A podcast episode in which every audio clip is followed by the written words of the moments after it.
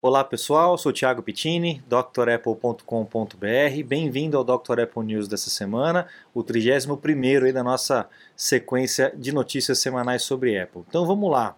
Dia 24 de janeiro de 1984, há 36 anos, começava a venda do primeiro Macintosh, dessa saga que nós temos até hoje, o primeiro computador com aquela introdução épica que teve do comercial é, de 1984 lá do George Orwell com, no Super Bowl, né? E o anúncio que, a, que o Steve Jobs fez, o, o computador falando sozinho e tal, um negócio que foi do outro mundo naquela época, em 84, né? Então hoje a gente comemora aí 36 anos do lançamento desse computador que, que dura até hoje, né? Que é uma saga que dura até hoje, que levou a companhia para frente. Esse é o primeiro Macintosh, Macintosh é, 128K. É uma máquina que quebrou barreiras, fronteiras e, e, se tornou a Apple que é hoje em dia, né? A parte, principalmente a parte criativa. Então, muito legal a gente comemorar essa data de hoje, no dia 24 de janeiro.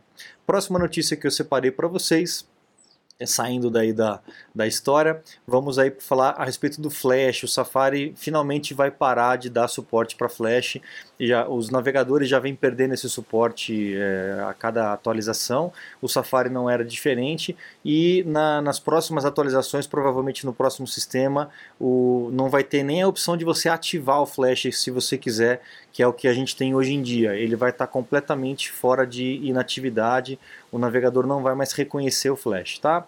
É o fim de uma tecnologia que foi bem aproveitada, mas que é muito pesada, com muitas falhas de segurança. E o Steve Jobs lá em 2007, quando lançou o iPhone, é, mostrou isso tudo aí, essa, essas, eh, essas realidades do Flash na época, e eu lembro que foi uma revolução, imagina, pessoal, que isso, vai acabar com o Flash e tal. Eu desenvolvia site em Flash naquela época, então foi uma maluquice aquela época mesmo. Mas está é, é, tá provado que realmente é uma tecnologia que hoje em dia é ultrapassado, tá? Próxima notícia, o Jeff Bezos da Amazon, ele tem um iPhone 10 e disse que foi hackeado aí. Ele é, é veio a público para falar que está sendo chantageado porque alguém invadiu o iPhone dele. Pelo que está sendo apurado aqui, pelo que eu vi na, na entrevista, é, na, na, notícia, né?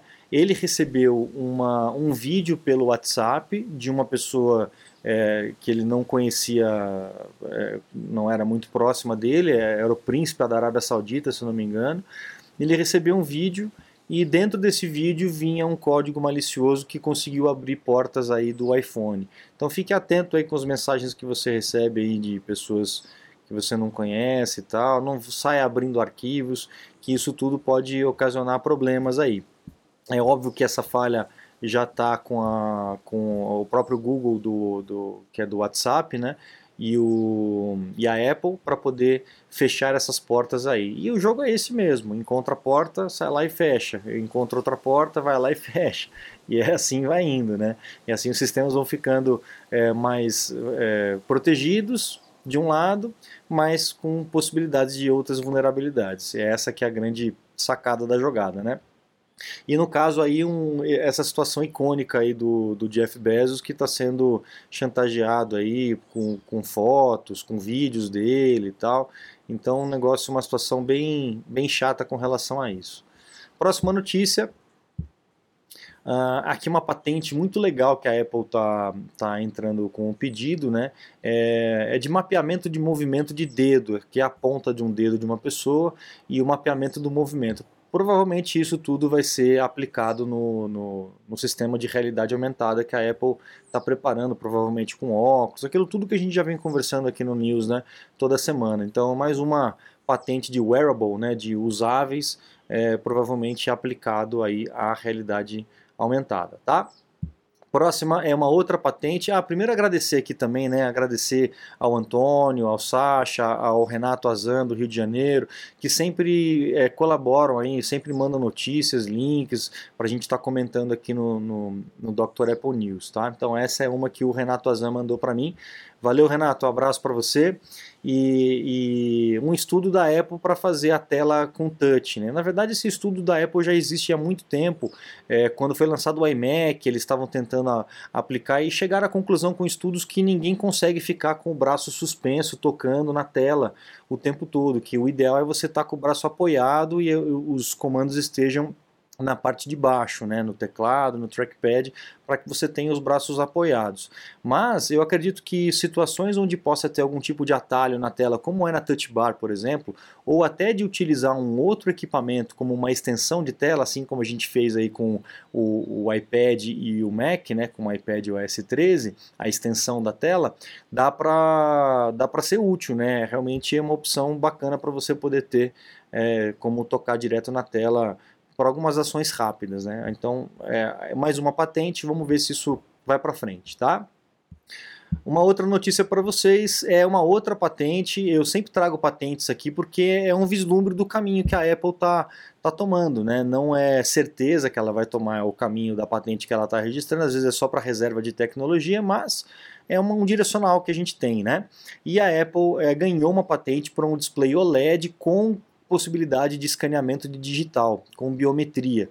Então, talvez nós tenhamos aí um iPhone com dois, duas biometrias né, de autenticação, a do rosto e da digital, tornando o, o equipamento ainda mais seguro. Né? Então vamos ver como é que isso vai funcionar. E o legal é que funciona em qualquer região da tela, você não precisa determinar um espaço específico, ele funciona em qualquer lugar. Tá? Mais uma notícia para vocês. Uh, aqui uh, o boom de vendas que teve aí com o iPhone na, na no, nos feriados né, do ano passado, do final do ano passado, nas festas do ano passado, 70%, 70% 69% dos iPhones vendidos nos Estados Unidos foi de iPhone 11, deixando o 11 Pro e o 11 Pro Max. Né? Então é, a, é, o mais barato que a Apple tem aí dessa linha nova, né? então é responsável aí por quase 70% das vendas lá nos Estados Unidos. É um sinal de que o preço ainda está alto, né? É, ainda, mesmo lá nos Estados Unidos o preço é alto. A Apple sempre foi mais alta, né? mas o preço está tá alto, as pessoas estão preferindo o 11, até porque a diferença de, de tecnologia não é tanta assim ao ponto de, de despender aí 300 dólares, 200 dólares, tá?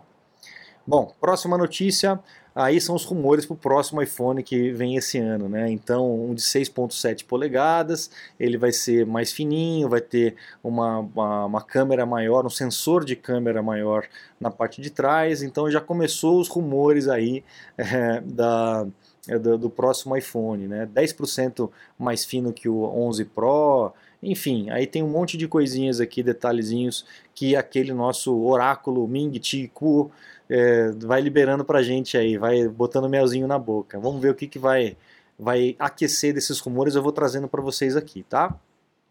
Próxima notícia, refurbished iPhone 10s Max, 10s e 10s Max, né? É, já está à venda lá nos Estados Unidos, nas lojas oficiais da Apple. Essa é uma oportunidade muito legal. Você que viaja para os Estados Unidos e está um pouco apertado de grana para comprar uma máquina nova, vá nas lojas e procure os refurbished. Os refurbished são máquinas que foram recondicionadas pela própria Apple. Então é, é como se fosse um novo mesmo, né? É, inclusive com um ano de garantia. Então é a mesma coisa que você vai ter no novo, só que pagando bem mais barato, entendeu? Então eu acho que vale muito a pena. Então, quando você for lá, vá na loja, pergunte pelos refurbished, ou então no próprio site da Apple você pode fazer uma pesquisa por produtos refurbished, tá?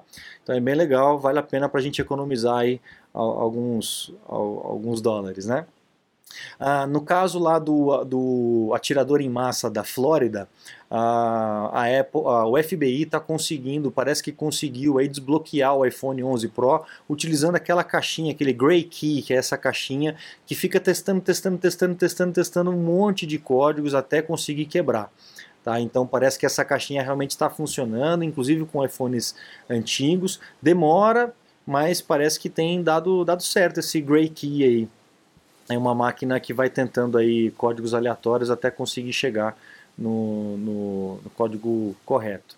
Tá? Então vamos ver como é que vai ser, porque a Apple não quer abrir o iPhone né, para né, não, não ter essa questão da privacidade, então está uma discussão muito forte lá nos Estados Unidos com relação a isso, privacidade de um criminoso, mas é privacidade vale tanto quanto, enfim, se abre abriu porteira, né, passou boi passar boiada, então se fizer para um tem que fazer para todos, então está uma discussão muito grande com relação a isso, mas o FBI agora não precisa mais da Apple porque parece que conseguiu aí desbloquear o iPhone 11 Pro. A gente não sabe até que ponto isso também é, é, é uma cortina de fumaça, é, sei lá, alguma coisa usando a mídia para poder forçar a Apple, né?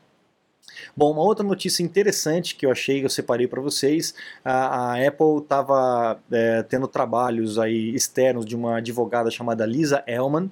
Ela é especialista em, em lei é, aeroespacial e de drones.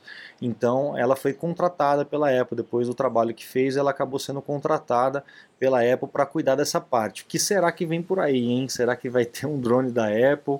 Enfim, o que, que, vai acontecer? Qual é a intenção da Apple manter um, um advogado especialista em, em leis aeroespaciais? Né? Então, é estranho. Vamos ver o que, que vem pela frente aí. Próxima notícia, a Apple comprou uma empresa chamada Xnor.ai, né? Eu não sei se é exatamente essa a pronúncia da empresa. Uma pronúncia é uma empresa de, de inteligência artificial que roda no equipamento.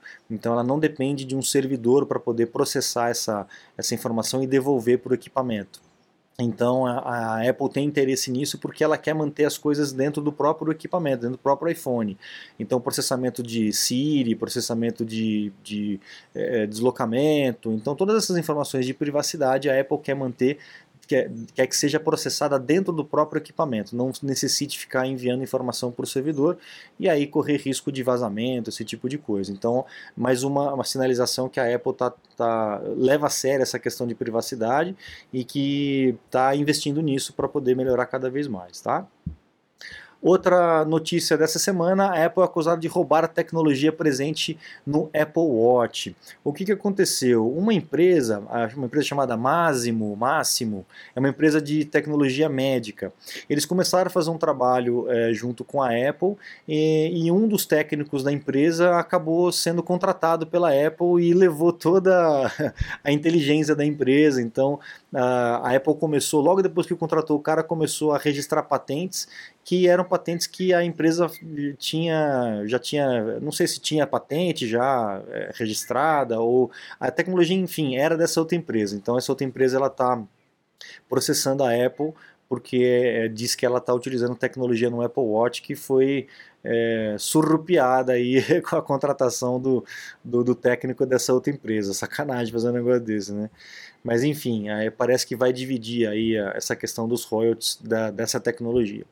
E a última notícia dessa semana, é, essa foi o Antônio que mandou para mim. Obrigado, Antônio, também. Um abração para você, do blog Inside Apple lá do Facebook. Então siga lá o Antônio.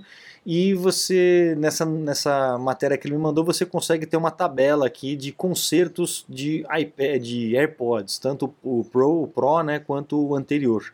Então, para você ter uma ideia, para você poder fazer a troca de bateria do AirPod, só do fonezinho de ouvido, é 339, tá? Para cada um. E a, a troca do estojo, a troca da carga do estojo, da bateria do estojo, 339 também.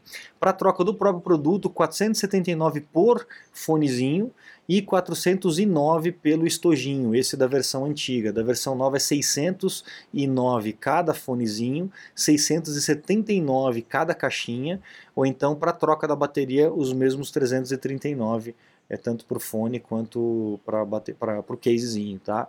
Então, preço salgado aí, dado ao preço dele, acho que é quase dois mil reais aqui no Brasil, né? Mil e cacetada. Então, realmente é um equipamento que está saindo caro aqui no Brasil, mas é um equipamento muito bom, viu? Eu recomendo o, o AirPods, o AirPods, o AirPods Pro também não pude provar, mas já tenho alunos que têm e que estão falando muito bem do equipamento. Legal? Bom, pessoal, eu fico por aqui nesse Dr. Apple News dessa semana e não esqueça de encontrar o Dr. Apple News também lá no podcast, nos canais de podcast, Spotify, é, no iTunes e tal. E lá no meu site, você já sabe, tem os cursos, tem os meus contatos caso vocês precisem de alguma coisa. Legal? Então, grande abraço para vocês, muito obrigado e até a próxima. Tchau, tchau.